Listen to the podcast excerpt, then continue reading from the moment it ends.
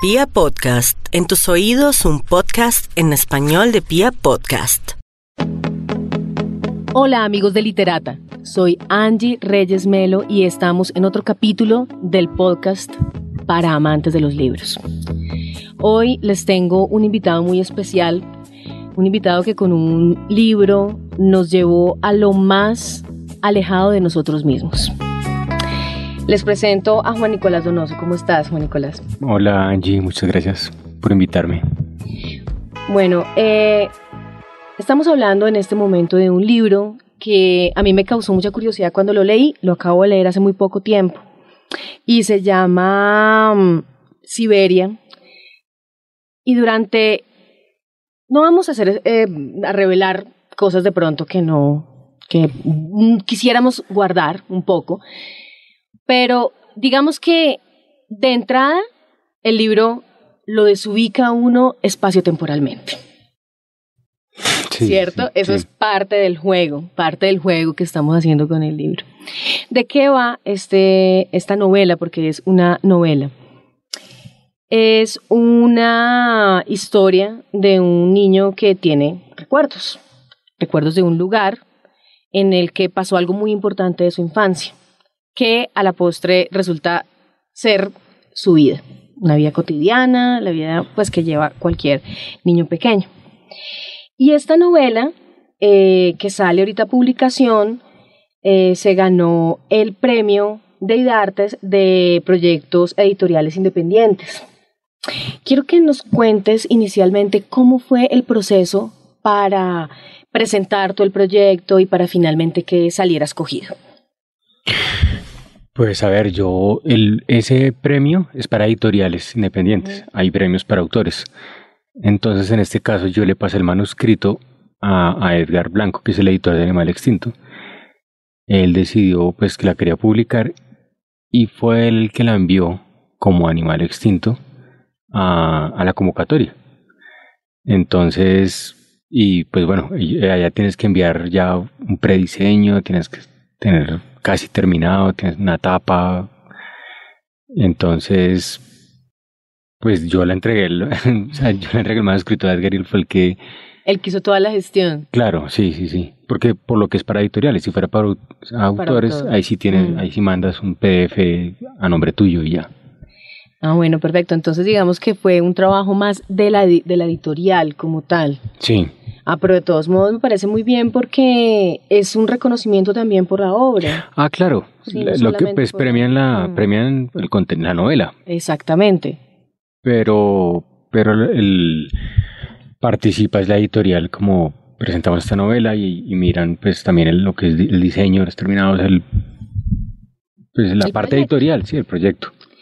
Listo. Quería que me contaras eh, sobre ti, sobre tu trabajo como escritor. Em, pues no había leído antes eh, tu obra, digamos que me estoy desayunando, pero veo que tú en 2016 eh, escribiste una novela que se llama Copógrafo. Copógrafo Paradise. Un nombre muy interesante. Cuéntanos así como, como muy por encima, para no desviarnos del tema que nos interesa en este momento, es ese, ese título tan más llamativo, y además el anterior también, ¿no? De, del 2013, Dramatic Chronicle. Ah, en, la vista, ¿qué? En la revista, bueno, sí, en la revista se puede, es distinto porque es una, es en una revista, pero digamos que también tienes un título interesante en ambos casos, cuéntanos. La, la, segunda que mencionaste, Dramatic Chronicle, es, eh, eso simplemente fue, la envié a una convocatoria de la revista Río, Río Grande Review, que es de, esa es la revista de la maestría de escrituras creativas del Paso, Texas, de la Universidad del Paso, Texas. Entonces, pues bueno, no, el, el título tiene que ver con un viaje a, San Francisco donde, donde había un periódico que se llamaba el Dramatic Chronicle. Ah, okay. Eh, pues que es un juego también de palabras, crónico. Sí, crónico dramático. Sí, eh, y la otra, la otra, eso es una historia larga, te la voy a tratar de resumir. Yo empecé a escribir esa novela cuando estaba en el último semestre de artes, hace por allá en el 2002. O sea que tú eres, antes, vamos a hacer un paréntesis, ¿Tu profesión es? artes, sí, estudié artes plásticas. Eh, em, empecé literatura y en el segundo semestre me fui a artes plásticas. Luego terminé, luego terminé filosofía y me fui a hacer una maestría en escrituras creativas en Barcelona, que fue donde empecé a escribir Siberia. Mm. La anterior que mencionas, la empecé a escribir en el 2002, cuando estaba en la universidad todavía. Le escribí muchas versiones, como casi que mucho de lo que fui aprendiendo, o lo que aprendía leyendo, lo aplicaba en esa novela, o sea que la, la reescribí durante yo no sé cuántos años, como nueve, una cosa ¿Cuántos años se termina? ¿Cuántos años se puede demorar uno reescribiendo una novela? no, pues claro. hay novelas que te toman toda la vida, pues, o proyectos literarios, digamos, de varios tomos Ahí se va, se va toda la vida. Pero cuéntame sobre el título, es bastante interesante. El título, pues los... Ese título se me ocurrió porque en esa época yo estaba leyendo mucha ciencia ficción y leía mucho a William Burroughs y leía a otro señor que se llama Philip K. Dick. Y yo no me acuerdo, fue leyendo a William Burroughs, sé que, sé que se me ocurrió. Eh, pues los coprófagos son alguien que se alimenta de excrementos. Y paraíso, pues, pues es un paraíso como mierda, supongo. sí, es una manera de verlo. Ok, pues estaré muy pendiente a ver si la puedo conseguir y la leeré. Pero por ahora vamos a esta novela, Siberia. Em, Siberia es un ejercicio muy interesante porque nosotros estamos ante los recuerdos de un niño muy pequeño que probablemente aún no puedas, no, sé exactamente qué edad tiene, pero uno, uno intuye más o menos que tendrá unos siete, ¿sí? Más o menos. Em, y sin embargo, eh, la novela me, me, trajo a la memoria eh, Memorias por correspondencia de Emma Reyes, porque va y viene de la infancia. Es decir, tú durante la novela, durante cada uno de los episodios, de los capítulos, tú eh, te pones al nivel de niño, pero te alejas. Te pones al nivel de niño, pero te alejas. Y eso es una constante que va y viene y hay como, esa es la tensión, ¿no? La tensión que se crea como, y uno finalmente finalmente termina como desenvolviendo la pita, pero quería preguntarte cómo manejaste esa voz, porque es muy difícil, muy difícil, muy fácil caer en el, en, en, el niño inocente y de pronto con un artificio muy, muy laxo, muy que se, que se, digamos que se desparrame.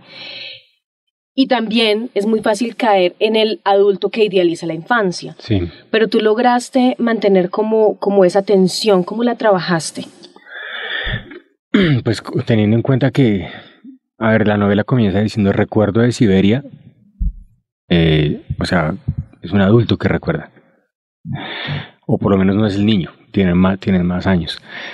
Eh, como yo partí de mis propias, pues las sensaciones, las percepciones que todos los niños tenemos en este lugar, Siberia, que pues es un lugar determinado, no es cualquier lugar.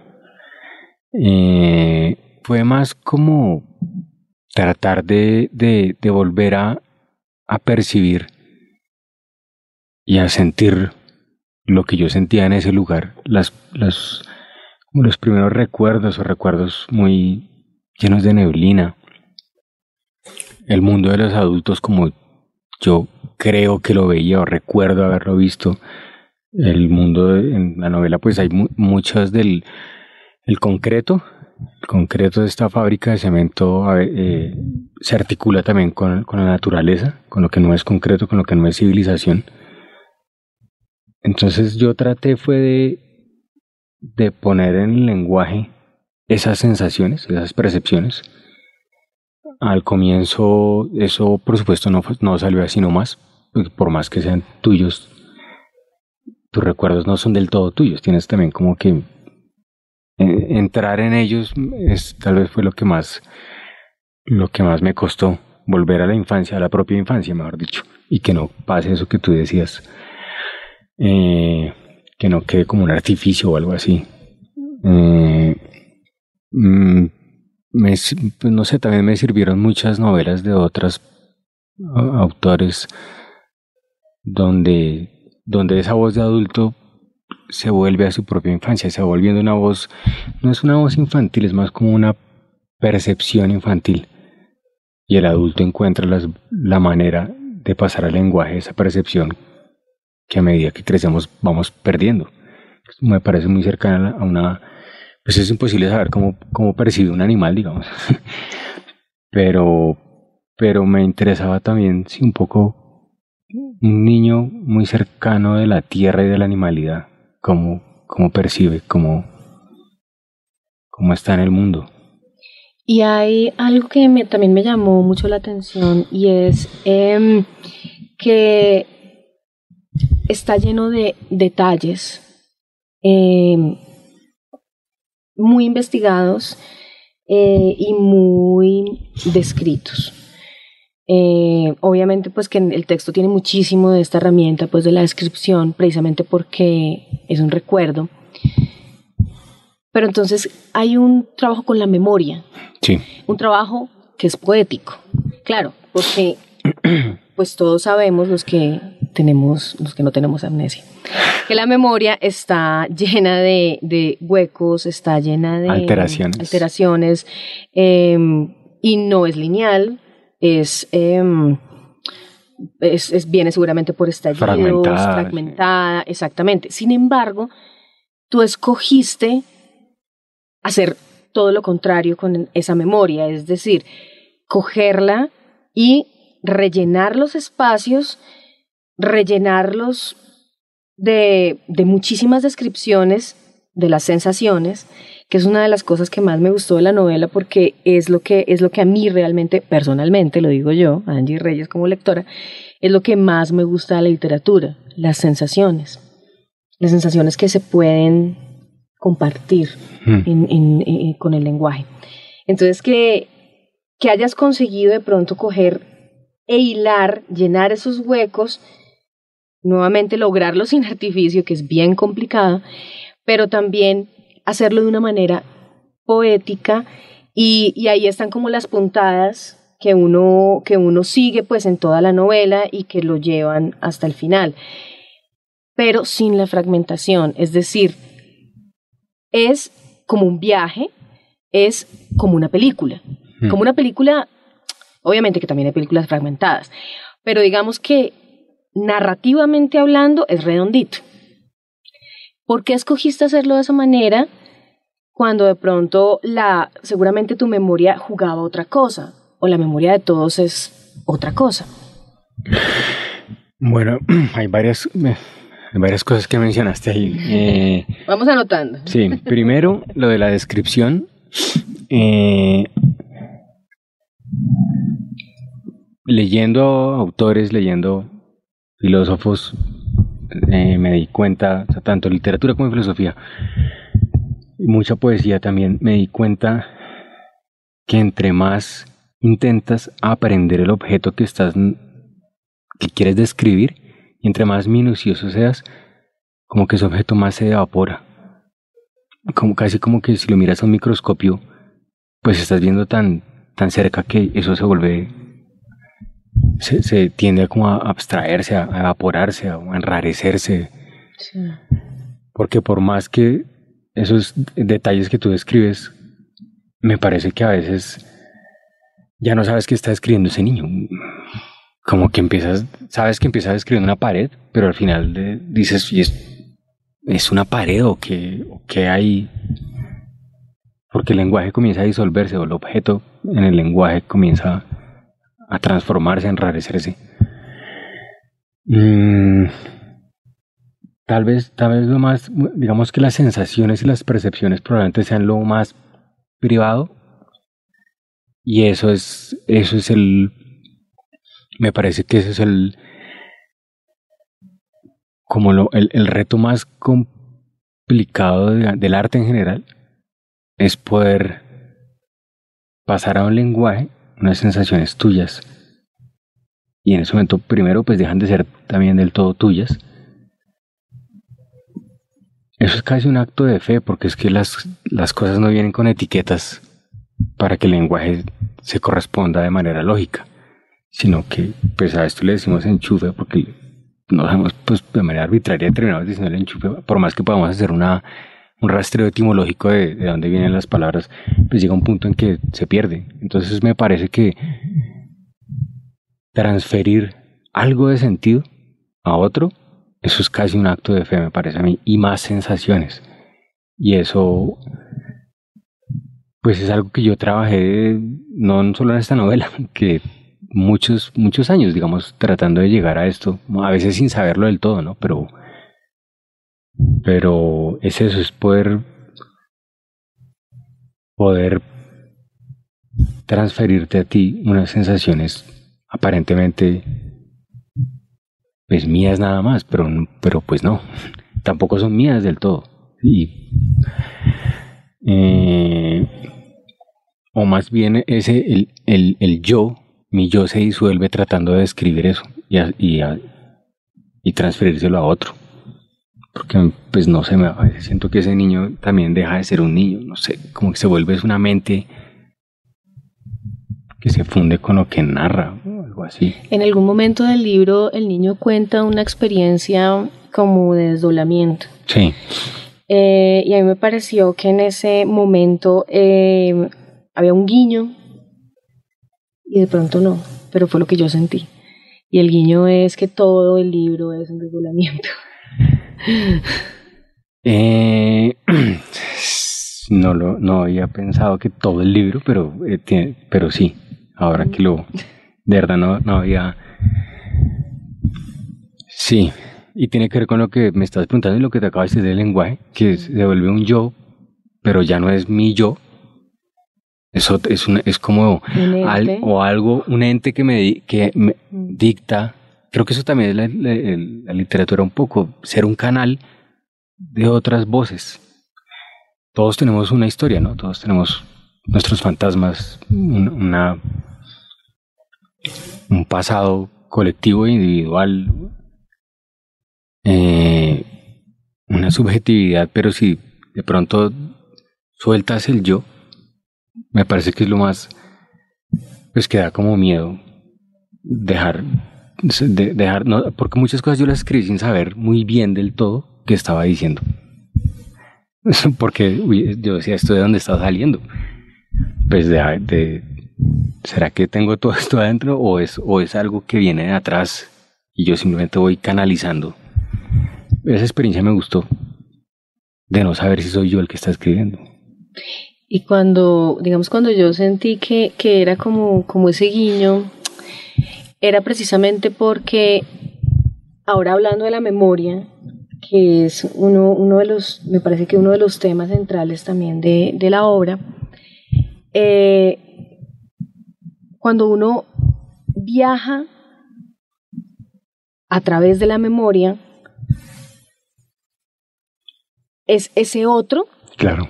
el que está viéndose a sí mismo. Entonces, claro, yo digamos puedo pensar en este momento y acordarme de lo que hice esta mañana pero entonces me estoy viendo como el desdoblamiento. Y si lo escribes es mm. todavía más la distancia. Exactamente. Porque incluso, incluso si la primera persona, que aparentemente sería un, una forma de narrar para asir el yo, para, para retenerlo, es lo contrario. Cuando te pones, cuando pones una primera persona y dices yo en el papel, eso ya no, eso no. Eso ya no es uno. hay una distancia que te empiezas a mirar como este niño que muchas veces se desdobla y mira y se mira mirando otras cosas, ¿no? Se mira, mirando, se mira mirando a los padres. el espejo frente al espejo. Sí, es, es y eso es lo que pasa cuando yo recuerdo y lo que venga ahí de adelante será ese desdoblamiento que tú que mencionaste y que claro, obvio. Pues fíjate, quería que miráramos por qué, o sea, yo la, eh, eh, la pregunta que hice como que tenía muchas cosas y aquí la, la estamos desenvolviendo tocaba también el tema de la memoria que es fragmentaria y que la novela eh, no es fragmentaria, sino que es lineal. Entonces yo te decía, ¿por qué? Claro, cuando ya uno termina de leer la novela, son preguntas que uno se hace. ¿Por qué? ¿Por qué no fragmentaria como sería, digamos, un poco digamos, como hubiera sido tal vez de pronto orgánico, o sea, como lo más lógico. ¿Por qué, porque este trabajo de, de hacer esta hilación así? Como de ave, como de 0 a 10. claro, porque la memoria no es así. Entonces, como la memoria no es así, es, es, es diferente y es, es distinto a cómo, a cómo funciona supuestamente el mecanismo. A eso me refiero. digamos, pues no, si no, no me ha preguntado mucho por qué. ¿O cómo? no, mentira, sí, sí, sí, sí, había, sí había una, una, una búsqueda por no tanto que la novela se construyera hacia lo ancho y hacia abajo, como decían capas descendiendo hacia algún lugar y hacia lo ancho también. Y para eso necesitaba una, una, una estructura muy sencilla. Es voy de A a B, porque el problema no es tanto... Ir de A a B. Ni, siquiera es estructural, porque es, una, es la estructura más simple que puedes tener. Te voy a contar, como si te estoy contando lo que hice hoy. Hoy, Me levanté y tal, y llegué acá, no sé, cogí un bus, llegué acá. Es lo que pasa a lo ancho y hacia, hacia adentro. Y hacia adentro. Mm. O hacia abajo. O hacia abajo, también hacia arriba, porque a veces te acuerdas Sí, también, también exactamente. Es como una investigación un poco más, ok, ya, la no entiendo. Sí, era, era necesario, claro. Como, no sé, se me ocurre de pronto como un viaje en barco de A a B, pero el, pero el océano pues tiene otras hacia lo ancho y hacia lo profundo. Y hacia, lo y hacia arriba. Sí. Sí, hay un, un trabajo también bien interesante de la investigación de las relaciones familiares. Em, obviamente que cuando uno trabaja con eh, temas autobiográficos, eh, lo primero que preguntaría cualquier entrevistador sería, ¿pero qué tanto de la mm, vida real? Yo no te voy a preguntar eso, porque no, no, a mí me parece que es exactamente igual. Todas las novelas de alguna u otra manera son autobiográficas. Sí, claro. Todas. Y todas las autobiografías son ficción. o sea, ahí no hay nada que hacer. Pero me llamó mucho la atención estos hilos que se tensan entre la familia, eh, con la hermanita, con los respectivos padres y sus ausencias. Mm. ¿Mm? Con la presencia de em, Encarnación, se llamaba ella, la, señora que es y no es de la familia. Entonces quería que me hablara sobre eso porque me pareció muy interesante porque no se idealiza y eso es bien complicado de hacer. A ver, mm, por una parte digamos que está, hay una madre que pues es que me, lo, yo lo veo, puedo dar mi, mi, la opinión de mi propio texto, es raro decirlo, pues porque puede ser la, la menos indicada, pero... Pero es la única que tenemos ahora. una madre que quiere ser más que una madre. Tiene un mundo que va más allá de la maternidad. Eh, quiere salir de ese lugar, quiere salir de, de, esa, de, esa, de esa neblina, quiere irse a conocer el mundo, como lo hace el padre. El padre, padre va, viene y vuelve y, no hay problema, no pasa nada. y un poco como mm, la maternidad muchas veces puede las mujeres pueden quedar esclavizadas a su maternidad o, o hay madres que se arrepienten de, ser, de haber sido madres o hay madres que no necesariamente, o sea, no se agotan en el hecho de ser madres. O en las agotas ser madres también, pero... Eh, y yo creo que esas relaciones, pues, aunque aparecen en la novela un poco enrarecidas y parecen... De pronto, yo creo que pues eso está dando cualquier familia que mires. O sea, eso no, eso, eso es lo que es la familia. La familia no es todo en su sitio, nunca. Si, si uno se pone a, a hurgar por ahí, pues allá va a llegar. De hecho, pues eh, también me interesa mucho que fuera esta familia, no es una familia, eh, digamos, disfuncional desde afuera, pues es un papá, es una mamá, tiene todo, falta una reja blanca y, un golden retriever saltando o algo así.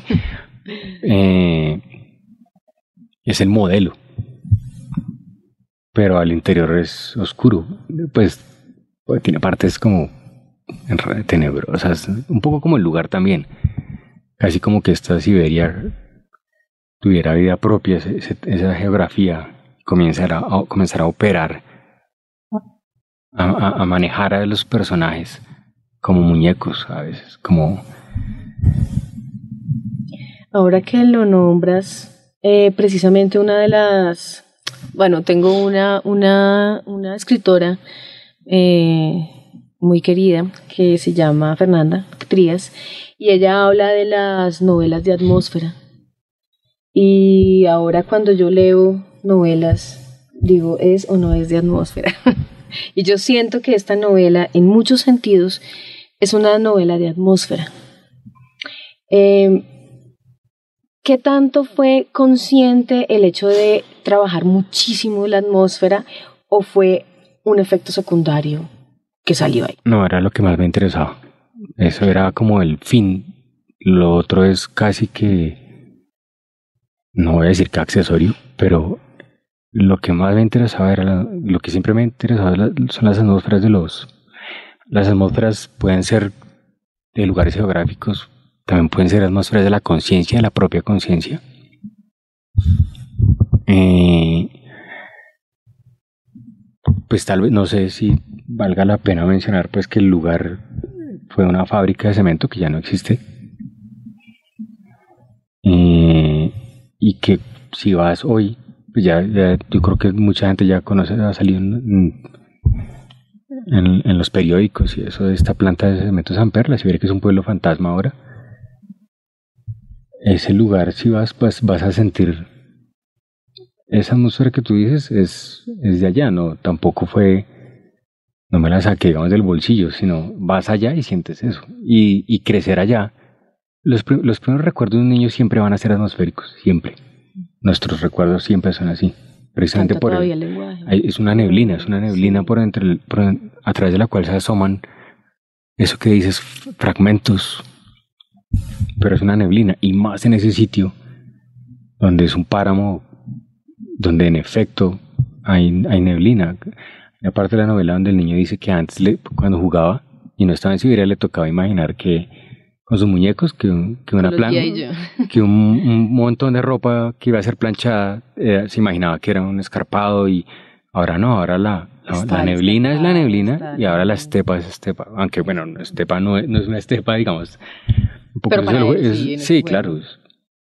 digamos que es un juego más con la Siberia rusa. Rusia, Exactamente. Ese es uno de los, de los juegos que tiene la novela, que es bastante interesante. Yo acabo de anotar un par de cosas, eh, y es que Siberia, tanto la novela como, como, bueno, como la historia que hay dentro de la novela, por así decirlo, eh, hace la investigación de un lugar geográfico que coincide de cierta manera con eh, un lugar en el alma de esos personajes. Entonces estaba pensando que el trabajo de investigación que hizo, pues que hiciste tú como el autor, fue echar luz sobre ese lugar en el alma a través del lugar geográfico. lugar geográfico. Y eso es maravilloso porque yo, yo, yo estoy llena, yo no sé, yo, yo a veces pienso que, que, que, hay algunas cosas que son, para mí son, son, son señales guiños y solamente me los creo yo, porque yo creo que alguien más le dice, pero ¿cuál guiño? Cuando el niño, el niño, el niño eh, se levanta en algún momento, lo levanta el papá para que hagan un arreglo en la casa, hmm. que además es un arreglo anodino, o sea, es una cosa que no lleva ni para ningún lado, hmm. pero lo hacen. Y el, la tarea del niño es sostener la linterna. Eh, y el niño eh, eh ve esa luz, porque es de noche, y entonces ve ese círculo de luz y recuerda que cuando a él lo regañan o cuando se siente mal o en algunas circunstancias emocionales, él se fija en un detalle, en especial creo que son las manos de la mamá o los dedos de los pies, no recuerdo muy bien, y él oscurece alrededor. Entonces para mí eso, ah, de uña, de una, perdón, fue un guiño, el guiño extraordinario del autor que era echar luz sobre esa niebla y sobre la niebla de Siberia, pero también la de niebla, la, la, niebla, la niebla interior. Exactamente. Eh, sí, es un poco, tal vez como un escenario donde, por ejemplo, los escenarios de teatro que apagan unas luces y solo enfocan una. Pero ese escenario podría ser la conciencia y también eh, el, el, el, escenario afuera, el domo en el que estamos, pues, pues esto que no sé, esta experiencia que algunos llaman existencia, pero pues que no sabemos qué es, es esa atmósfera. Y cómo se cierra a veces. Pues él dice que todo alrededor se oscurece, ¿no? Cuando se encierra en su mente. Exacto.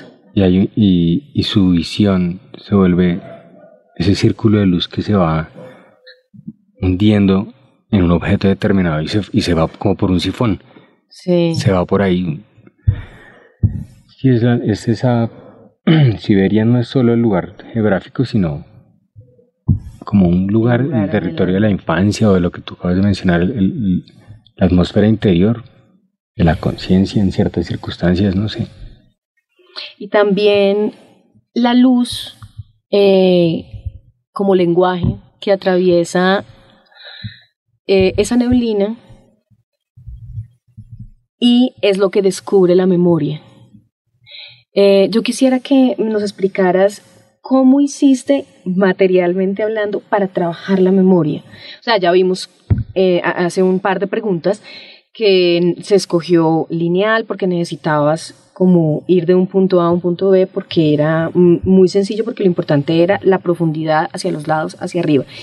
Pero materialmente, ¿cómo hiciste para recordar? O sea, ¿tuviste que hacer algo para recordar los detalles, para recordarlo todo? No, precisamente, precisamente traté de, fue describir lo brumoso, la brumosidad de los recuerdos, no la, no la precisión objetiva de algo que ahora podemos recordar de hace cinco minutos. Mm, o algo a lo que le presté atención para porque sé que lo voy a tener que escribir dentro de cinco minutos, digamos, porque yo fui hasta allá después de cuando llegué a Barcelona, fui a ese lugar que ahora, pues, es, es ese pueblo fantasma con todo lleno de maleza, eh, un pueblo, pues sí, así lo llaman, un pueblo fantasma, pero... Y pues fue raro, fue raro sentir que el lugar en el que yo, las pocas cosas que yo recordaba ya no estaban ahí, porque o se tumbaron, o pues yo ya no las recuerdo como, por ejemplo, hay un rodadero que pues no aparece en la novela porque pues, no tenía por qué aparecer, pero es como para darte un ejemplo de un poco de, cómo fue ese, ese encuentro. Hay unos rodaderos y yo no los vi, yo dije, pero ¿dónde estaban? Y es porque ya están cubiertos completamente de, de maleza es una montaña de matas y es, y es, que están enterrados debajo de eso. Entonces es un poco, eh, yo siempre, siempre hablo, siempre que hablo de, pues, de la novela me preguntan esa parte, yo hablo de la película Stalker de Tarkovsky. Eh, en esa película hay un lugar que se llama La Zona, donde nunca especifican qué es ni dónde queda, pues queda, se parece mucho a eso que dices, es un lugar más lugar interior, nunca queda claro, pero en ese lugar tienes que entrar con un guía, porque si no te pierdes, porque las leyes físicas a veces ni siquiera corresponden como las conocemos, entonces tiras una piedra aquí, pero suena que viene de otro lado. Las cosas nunca se mueven de sitio, como las dunas del desierto, que sí. entonces necesitas a alguien que guíe, porque si no te pierdes y te quedas allá para siempre. Un poco fue eso la experiencia que tuve de llegar allá. Y, y lo que hice fue escribir eso, la imprecisión de mis recuerdos, tal vez sí con la precisión ya de lo que vi en, cuando estuve ahí, pero es que tampoco es muy preciso lo que te encuentras ahí, porque es completo, eh, hay una atmósfera muy fuerte que casi que deja de lado todo lo demás o enrarece todo lo demás por más preciso que quiera ser. Sientes que estás como en un sueño, como en una temporalidad distinta, como, como si estuvieras soñando despierto o algo así. Precisamente eso de iluminar con una linterna es lo que enrarece eh, una realidad o una irrealidad. Mm. Estaba pensando en, en, un libro que es un libro de cuentos, pero son cuentos muy extraños que se llama Modo Linterna. De, ah, de Chafek. Exactamente. No me he leído, mira, mira, ahora que lo mencionas, no, ese libro no lo he leído. no, es maravilloso. Pero un libro que a mí me, mar, que me marcó y que, y que yo, o sea, yo dije, yo quiero hacer esto en Siberia, de un fragmento muy corto de Mis dos mundos, también de él. Mm. Que es un escritor que lleva un... Pues es, es, él, digamos, que aquí no hay, es que aquí no hay necesidad de hablar de... Eh, eh, él va a un encuentro de escritores en, alguna ciudad de Brasil que nunca menciona y quiere ir a conocer un parque. Y le cuesta mucho llegar a ese parque, eh, tiene que comprar un mapa. El punto es que esa novela es todo dentro de ese parque. Y la manera como él describe algunos eh, fragmentos muy precisos de ese parque, desaparece lo que, lo que mencionaba ahorita, desaparece el parque, el objeto que está narrando se disuelve. Y dices aquí, esto no, ¿qué está describiendo este señor? Así es, modo linterna, en, no me acuerdo cuántos son, son como nueve o doce cuentos. Hay uno sobre la nieve que lo, o sea, si lo puedes leer, dialoga muchísimo con tu texto porque es, es, es, más bien un ensayo, es una cosa rarísima. Él siempre escribe así. sí, él, como que se... Sí, no, digamos que no hay que pues no, no, no, es, no es lo que llamamos ficción en el sentido clásico como, que nos enseñaron, no es ensayo, no es... Es un texto, es un texto. Es, alguien que, lo mismo, que recuerda algo y, y y se va. Y se va por ese sifón. Y, eso es lo que sucede con este, con este libro, Siberia. Em, que yo, me lo leí muy rápidamente porque la verdad me, me atrapó de manera muy rápida. Y, y, una cosa que me gustó mucho era que a pesar de que no había, había muy pocos referentes de la época, muy pocos, muy sutiles, sí se sentía muy bien, ¿qué, qué, año era? Yo, yo, yo estaba pensando y dije, eso es del 80 y qué. Claro, ahí, ahí, claro. Los que vivimos esa época, los que crecimos en los 80, fuimos niños en los 80, de una decimos, oh por Dios, están totalmente idealizados esos años. eso no era, eso no fue tan bonito como lo ven ahora. Pero hay una cantidad de realidades que estaban sucediendo en Colombia y ahí se ve como un telón de fondo, no solamente las cosas que están sucediendo, sino también, eh, no solamente en Colombia, sino también las cosas que sucedían en el mundo en ese momento. Sí, pues a ver, digamos que en la novela si hay unos, uno podría decir que están los miedos del niño, o los miedos de una familia en particular también. Bueno, no sé si la familia, porque todo está a través de los ojos del... Sí. Está mediado por, por los temores del niño, pero sí hay unos miedos colectivos que era pues Guerra Fría, como eh, para hacer justicia, eh, Chernóbil, había... Yo creo que cada, cada época tiene su propio miedo de fin del mundo, o algo así, como que eso se modula, no es que, sí, no. Y en los ochentas pues tenía un, una atmósfera muy particular del fin del mundo. Sí, además estábamos acá en Colombia con un problema de violencia grandísimo, narcotráfico que todavía no había estallado, bueno. Pues ellos lo, el niño dice, pero eso no tenía que ver con... pues porque ven unas imágenes, simplemente las despojan de... De, de, contexto. sí, de contexto. Y las hacen suyas. Y él se empieza a inventar unas cosas ahí, pues a la hermana, ¿no? Claro. Pero eh, sí, eso es un poco esos miedos, los miedos de esa época, los miedos colectivos, que ya no son solo de ese niño, sino solo que los mira desde, desde ese lugar que no parece estar en la Tierra a veces, como que si vería a veces, pero esto no queda en la Tierra, ¿dónde queda esto? A mí una cosa que me gustó también del personaje es que eh, a pesar de que es un niño, no es inocente. Y eso me gustó mucho porque eh, la inocencia, primero, está sobredimensionada.